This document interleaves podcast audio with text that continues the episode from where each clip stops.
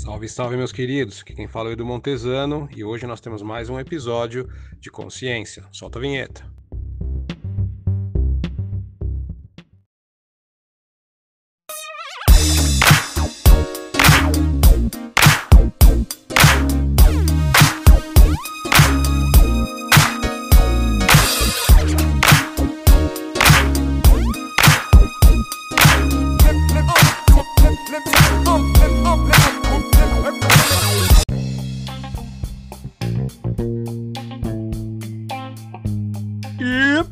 Entrevista de hoje, teremos a participação da doutora Luciana Pires, uma grande amiga e psiquiatra, que vai falar sobre mente sadia. Nesse momento que a gente está isolado, nossa cabeça parece que às vezes não fica muito legal, e é sobre isso que nós vamos conversar hoje. Antes de mais nada, doutora, queria que você contasse um pouquinho da sua experiência para os nossos ouvintes conhecerem você um pouquinho melhor.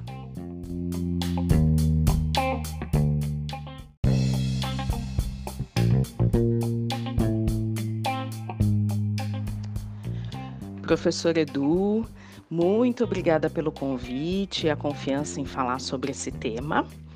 Acho que podemos começar então sobre o que é psiquiatria. E imagino que quem está nos escutando já deve ter pensado, já sei o que é. É médico que trata de louco. Mas na verdade, a psiquiatria, ela é uma especialidade médica.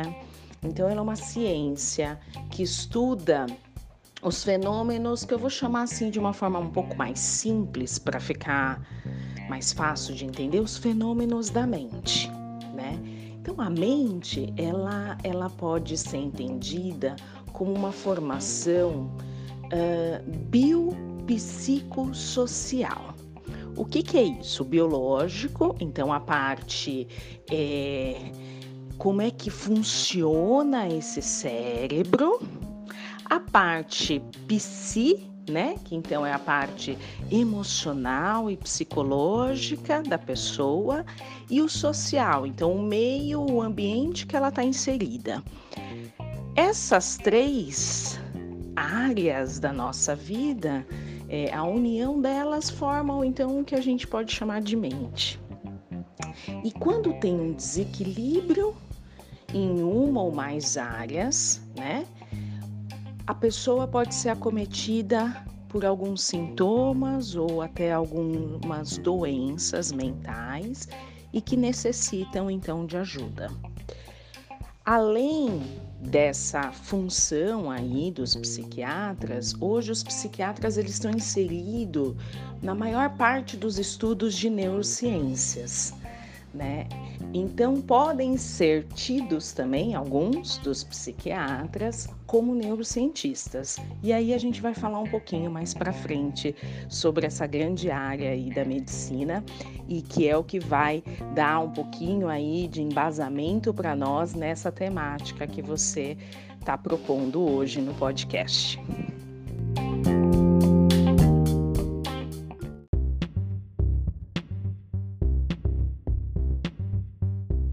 Sem mais delongas, vamos à nossa primeira pergunta. Neuróbica? É isso mesmo? Então quer dizer que tem uma malhação agora, vai abrir uma Smart Fit. A Smart Fit combinaria melhor com neuróbica. O que, que você acha, Lu? Conta um pouquinho pra gente no que consiste essa ideia de né, mente saudável é igual a mente ativa, de quanto mais a gente trabalhar a nossa mente, é, mais saudável ela fica. Bem superficialmente, só para a gente introduzir o tema.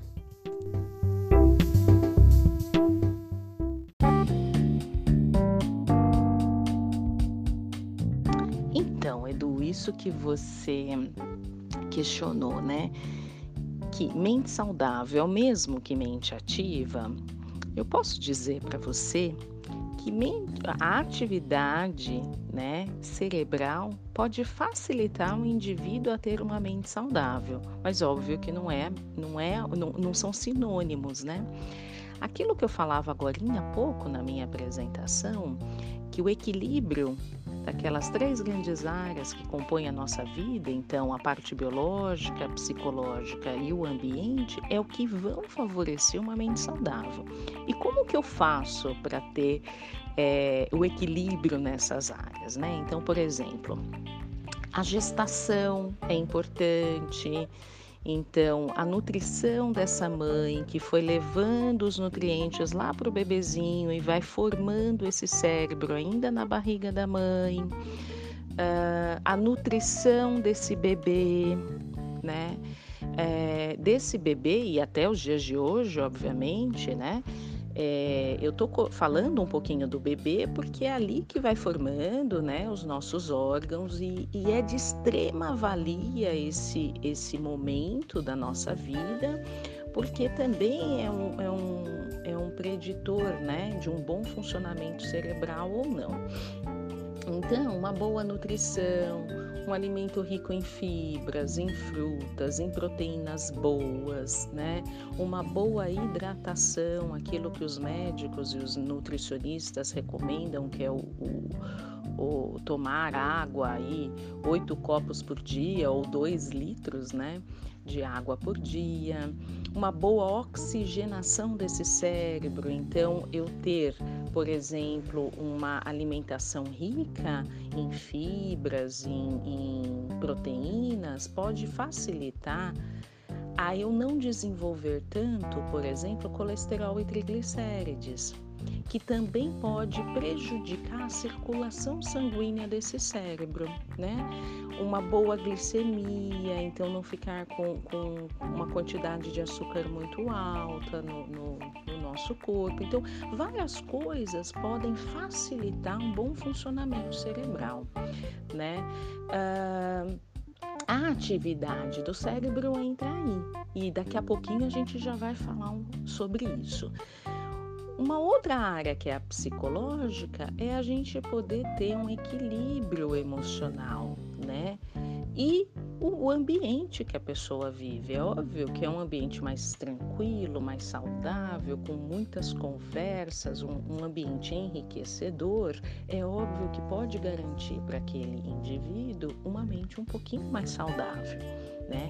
Já um ambiente muito estressor, com muitas confusões, um ambiente onde todo mundo é muito quieto, não tem muita interação, isso pode então é, não ser um, fatores muito favoráveis e sim mais de risco por alguma questão aí no futuro de uma é, mental. Uma outra coisa muito importante para o funcionamento do cérebro é o não uso de substâncias psicoativas, ou sejam, drogas. Quando eu falo de drogas, eu não estou falando só das drogas ilícitas, né? Eu estou falando das lícitas também. O cigarro, o álcool, a maconha, cocaína, êxtase, é, LSD, lança-perfume, todas elas influenciam consideravelmente na formação de novos neurônios. Elas podem lesionar o que os neurônios que a gente já tem e que estavam bons até então. É, e causar, então, como eu falei agora de pouco, lesões cerebrais, é, e é uma má formação desse cérebro. Por que, que eu estou falando de má formação do cérebro? Porque estudos apontam, né? Que se pessoas utilizarem é, qualquer uma dessas substâncias, lícitas ou ilícitas, antes dos 21, 23 anos, a formação do cérebro ela é prejudicada, porque a maturação do cérebro, o amadurecimento do cérebro, ele vai é, acontecendo lá de quando a gente está ali nos primeiros meses de gestação até os 21, 23 anos. Então é o momento dessa formação e dessas redes neuronais, dos, das conexões de, dos neurônios e que é importantíssimo não uso de substâncias psicoativas nesse nesse período. Eu não estou dizendo que depois de 21, 23 anos pode se usar porque vai estar tá tudo certo. Não é isso. Vai ter lesão do mesmo jeito, só que uh, a gente sabe que a formação do cérebro é extremamente importante que não haja o uso de substâncias psicoativas para que a gente possa lá no futuro usufruir melhor dessa mente e ter uma mente mais saudável.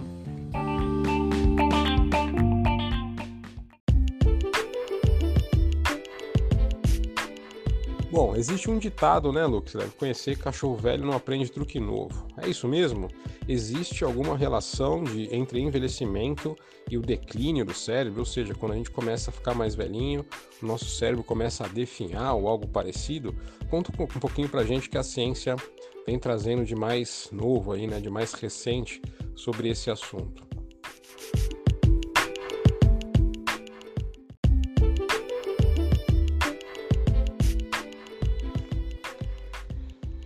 Então, Edu, é...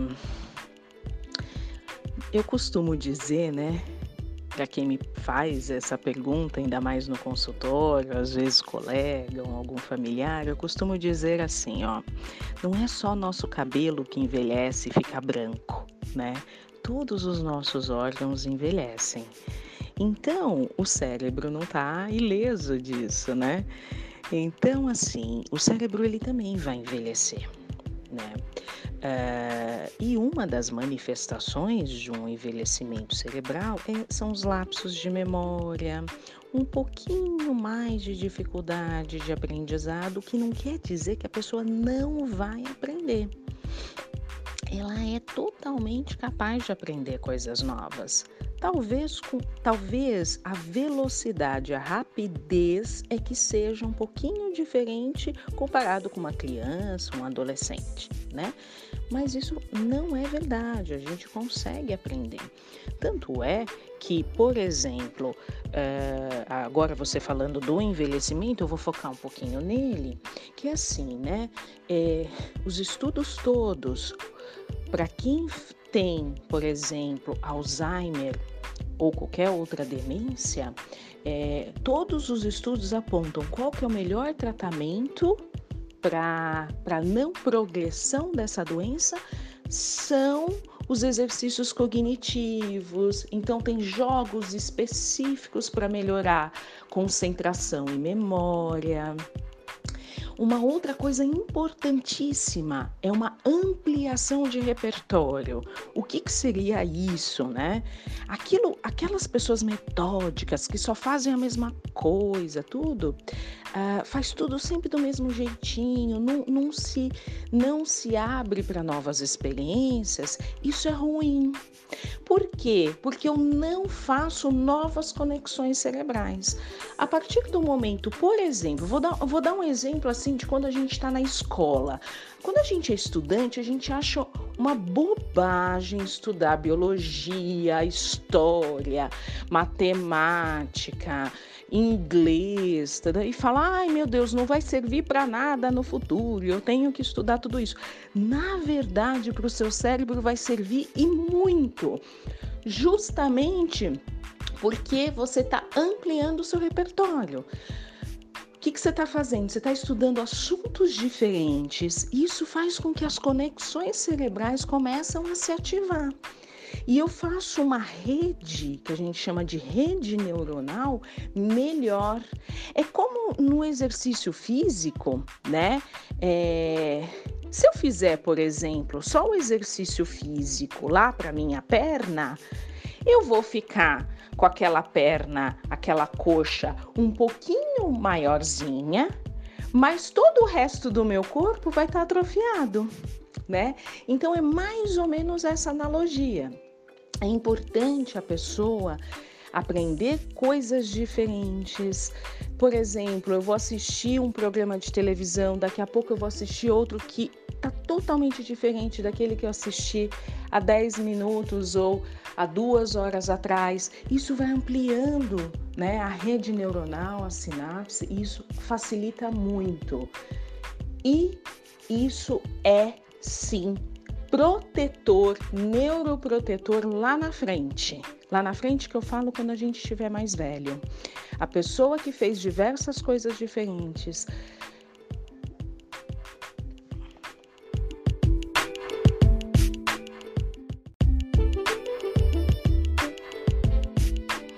Mas de qualquer forma, a gente tem essa sensação, né? Quando a gente olha uma criança, a gente vê que ela tem uma, uma, grande facilidade de aprendizado. Você coloca ela em escolinhas, você dá estímulos e rapidamente ela né, responde e aprende rápido a tudo aquilo que está acontecendo.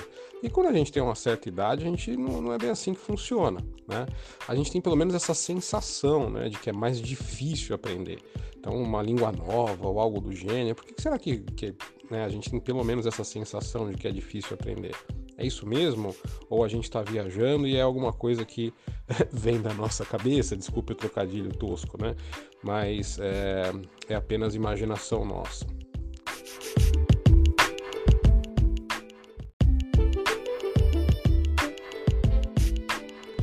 A pessoa que fez diversas coisas diferentes, ela vai ter uma malha neuronal melhor. Um bom exemplo para isso que você está falando, assim, olha, Luciana, é isso mesmo, né? A gente tem a sensação de que a gente aprende menos. É, acho que aquele desenho que eu gosto muito, que chama Divertidamente, tem uma cena ali daquele desenho que a, as memórias elas começam a ser apagadas, algumas memórias, e outras começam a ser ativadas. E é isso ao longo da nossa vida. Para que outras coisas novas entrem, algumas coisas elas precisam ser deixadas de lado. É como se a gente precisasse deletar o nosso HD, que está começando a ficar cheinho, né? E para que a gente salve novas informações. É mais ou menos assim. Então, é, ao longo da nossa vida, a gente vai fazendo isso. Se você me perguntar hoje, Luciana, você lembra como foi quando você nasceu? Você lembra as pessoas que estavam na sua sala de parto e tudo mais? Eu vou falar não, obviamente não.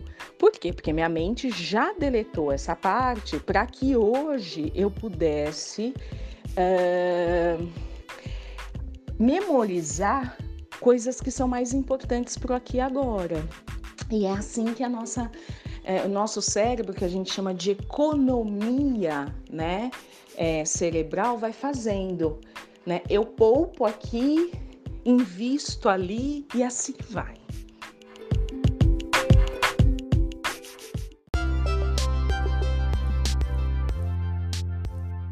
Bom, então agora a gente tem que ir para a prática, né? Como um bom cientista, eu gosto da experimentação. Falamos bem, você fala muito bonito, né? a parte técnica você manja muito mais que todos nós, mas eu quero exemplos. Né? O que, que será que a gente pode fazer em casa aí, de maneira simples para exercitar o nosso sistema nervoso? Vamos tentar encontrar aí uh, eh, 10 coisas que a gente pode fazer em casa para estimular essas novas conexões, o surgimento de novas células nervosas e tornar o nosso cérebro cada vez mais sarado. 10 coisas.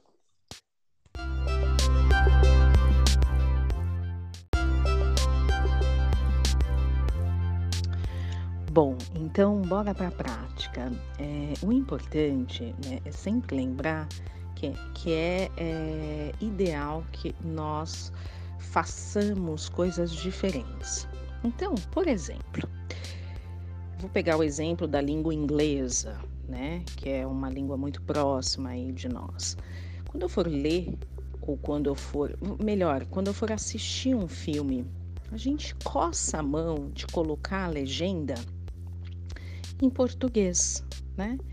Mas seria ideal se nós pudéssemos colocar ela em inglês, né? A gente estaria fazendo a associação daquilo que é falado com aquilo que é escrito, a fonética, o jeito que a pessoa é, pronuncia a palavra.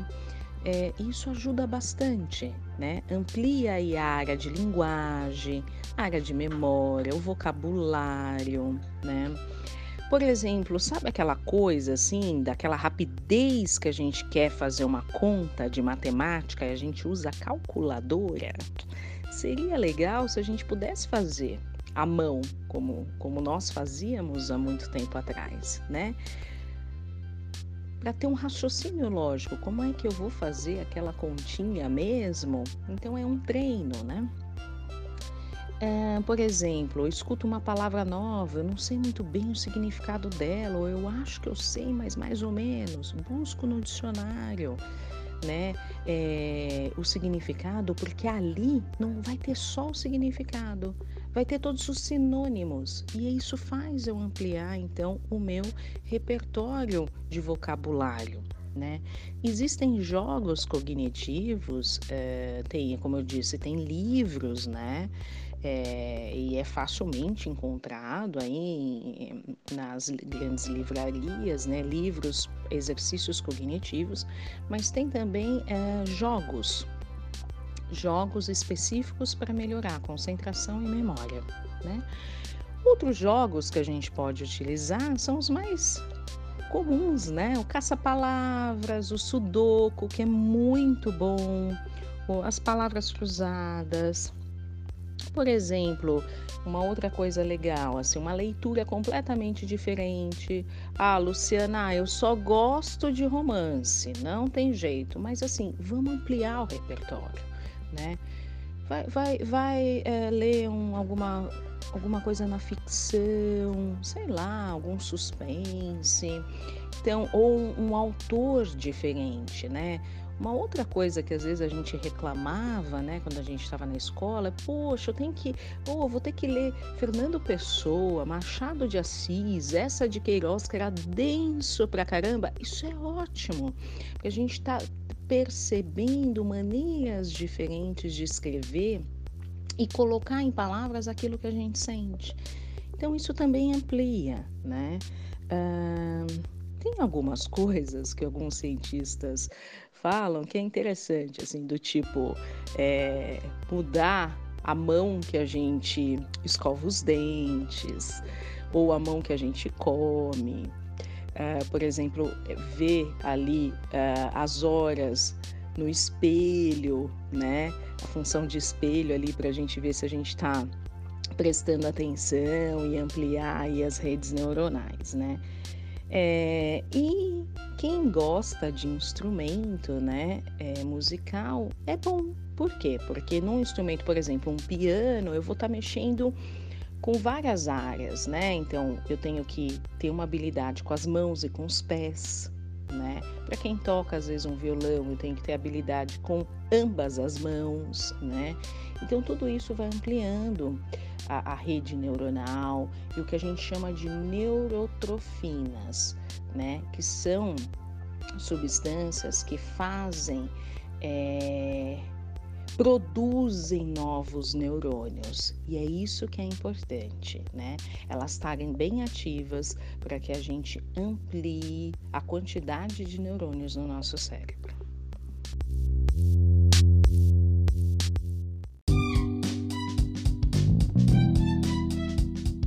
Esses exercícios são muito bacanas e relativamente simples de fazer, né? Basta a gente sair da rotina, mais ou menos essa ideia, né? Sair da rotina de caminho, sair da rotina de, de leitura, de exercício, né? E criar novos caminhos, criando novos caminhos, novos neurônios, novos neurônios, mais neurotrofina e mais neurotrofina, um cérebro mais saudável. É isso mesmo? Parece que né, faz sentido e parece que não é tão difícil assim. Eu já ouvi dizer né, que tocar um instrumento musical, para quem nunca tocou nada, é bem interessante. Né? E agora, com toda essa conversa, faz muito sentido. Eu tô aqui, né? Comprei um ukulele, tô, tô arranhando aqui tocar algumas musiquinhas. E, poxa, né? Você trabalhar com a mão esquerda, com a mão direita, tentar cantar junto, que é bem difícil, ouvir uma música, fazer uma parceria com a minha filha, então criar mais um vínculo emocional. Então, quanto mais informações, digamos assim, mais sentidos a gente estimula, mais a gente consegue desenvolver o sistema nervoso, tá certo? Estou certo? Então tocar um instrumento musical é bacana mesmo? Que outra dica agora, né, não tão simples. Tocar um instrumento musical não é uma coisa que você vai, lá, compra um violão, né? As outras dicas eram mais simples, essa não é tão simples, mas é, que mais você recomenda? Um esporte novo? O que você acha aí que a gente pode trazer de, de dicas agora um pouco mais uh, sérias e complexas para o nosso ouvinte?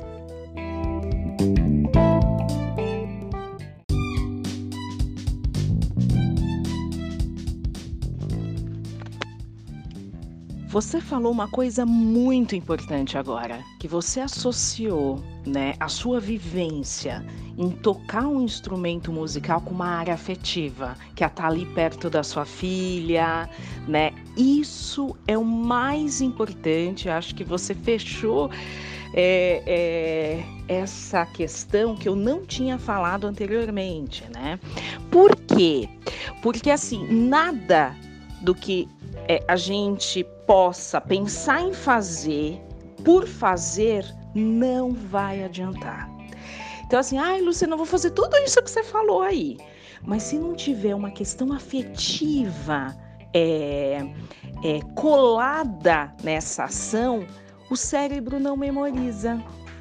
Então, se a gente for pensar assim, olha, eu vou dar um exemplo muito, muito, acredito que muitas pessoas já passaram por isso. Eu estou passeando em qualquer lugar X, um, um, mercado ou um, um, um shopping, e passa uma pessoa com perfume perto de mim. E aquele perfume me lembra alguém. E a partir dali eu faço diversas conexões. Então, aquele perfume me lembra alguém que eu lembro da, eu lembro que naquele dia a pessoa usou aquele perfume por uma determinada situação e aí aconteceu tal coisa e aí é, sei lá a gente saiu para passear e aí ela me falou isso e a gente deu muita risada e não sei o quê. Então, esse exemplo que você trouxe do afeto é o que vai fazer a gente memorizar. Então, vai adiantar, por exemplo, eu. Ah, então tá. Então a Luciana falou que é, que é legal, sei lá, é, ler tal autor, então eu vou lá, vou ler, mas assim, se aquilo não fizer sentido para mim, também não vai adiantar. Então é preciso que a gente amplie o repertório, façamos coisas novas, mas coisas que façam sentido para gente. Por exemplo, uma atividade física. Luciana, você gosta de atividade física? Eu não gosto de academia, por exemplo, mas eu gosto muito de pilates e yoga. Então, para mim faz muito sentido fazer. E talvez o que, que seria ampliar o repertório nessas duas modalidades, pilates e, e, e yoga? Fazer é, movimentos diferentes, ampliar os meus movimentos. Também não posso estar tá ali naquela atividade fazendo sempre a mesma coisa. Eu vou ali e vou ampliar meus movimentos. Ah, Luciana, mas tem que ampliar o repertório, então vai fazer outra atividade física. Não necessariamente eu vou fazer outra atividade física. Por quê? Porque eu não vou dar continuidade, eu não gosto daquilo. Então eu preciso, por exemplo, gostar, ter uma parte afetiva ligada àquela ação para que o meu cérebro entenda como algo positivo e memorize aquilo.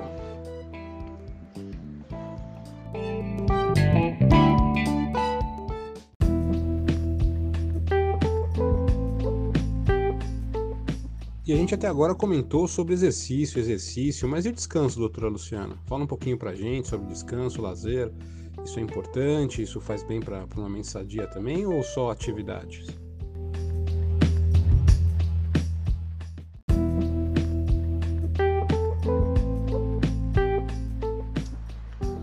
Um outro detalhe muito importante, né? É o lazer. A gente não pode apenas produzir, produzir, produzir, estar muito ativo. É importante um relaxamento, é muito importante. É muito importante momentos de lazer.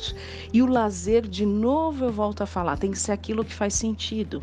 Para algumas pessoas, lazer é sair com os amigos, é fazer uma caminhada, é ir ao cinema. Para outros, o lazer é ficar em casa assistindo uma série com a família, tá ótimo.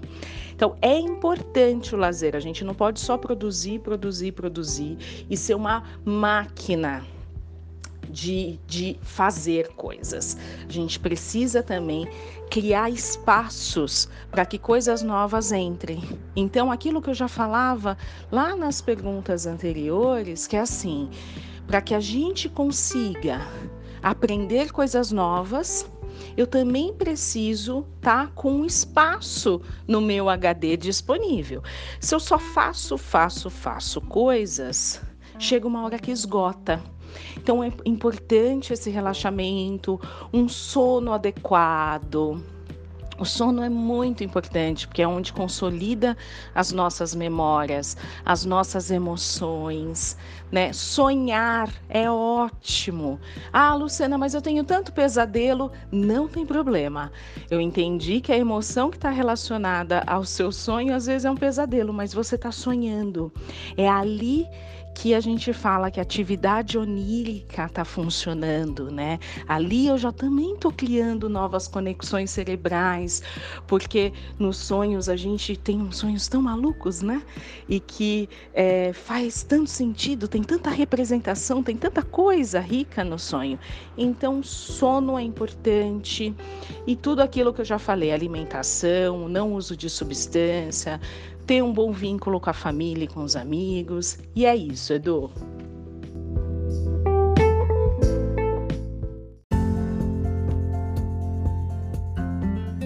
E chegamos ao final do nosso programa de hoje. Oh, que peninha! Lu, muito, muito bacana ter você aqui. É, nos conhecemos, sei lá, desde o ensino fundamental muito bacana encontrar com uma pessoa que você estudou e ver ela se desenvolvendo tão bem, tendo sucesso aí na carreira, né? É, isso é muito legal, isso é muito legal mesmo. E muito bacana esse reencontro aqui falando de áreas da saúde. Acabamos migrando para áreas parecidas, porém distintas. Muito obrigado pela sua presença, muito obrigado pelo, por aceitar o nosso convite assim tão rápido e foi um grande prazer.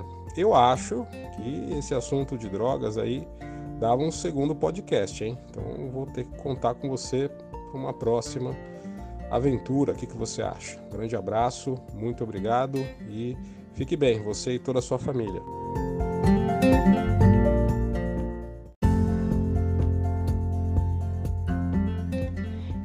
Agradeço muito seu convite. Espero ter contribuído um pouquinho, né, com a minha fala aí.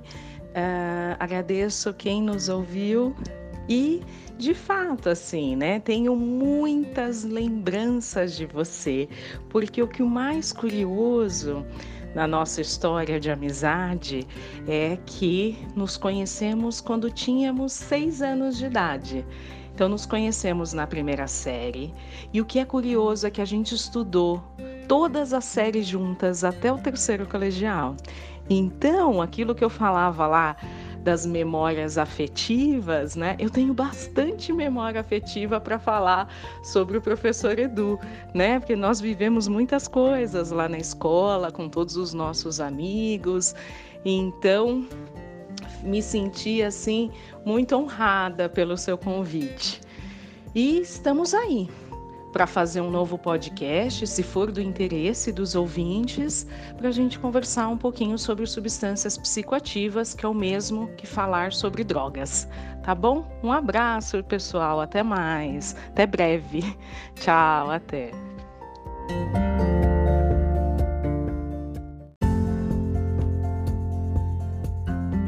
É, Lu, que bacana. Muito, muito, muito legal essa mensagem aí final. É, também tenho muita lembrança. A gente tem bastante história, né? Aí durante todo o ensino fundamental e médio. E isso mostra pra gente que a escola tem um papel muito importante, lógico.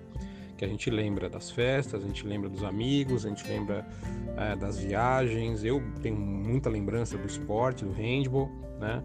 Mas a gente também não pode esquecer do papel da escola, né? Que o papel da escola é trabalhar conteúdo e ensinar é, muitas habilidades aí socioemocionais e nós aprendemos bastante. Estamos aqui hoje é, cumprindo o nosso papel profissional e juntos, que é muito bacana. Né? Acho que um próximo podcast sobre é, drogas seria muito importante, que tem muita, muita coisa errada que a gente ouve por aí, né? É, é sempre bom ouvir um especialista. Obrigado aí de novo pela sua presença, um beijo, tchau, tchau, galera. E quem tiver alguma pergunta, alguma coisa, pode chegar lá no nosso Instagram, arroba podcast, underline, com, com M, ciência, e manda seu recado, sua sugestão aí. Tamo junto. Abraço.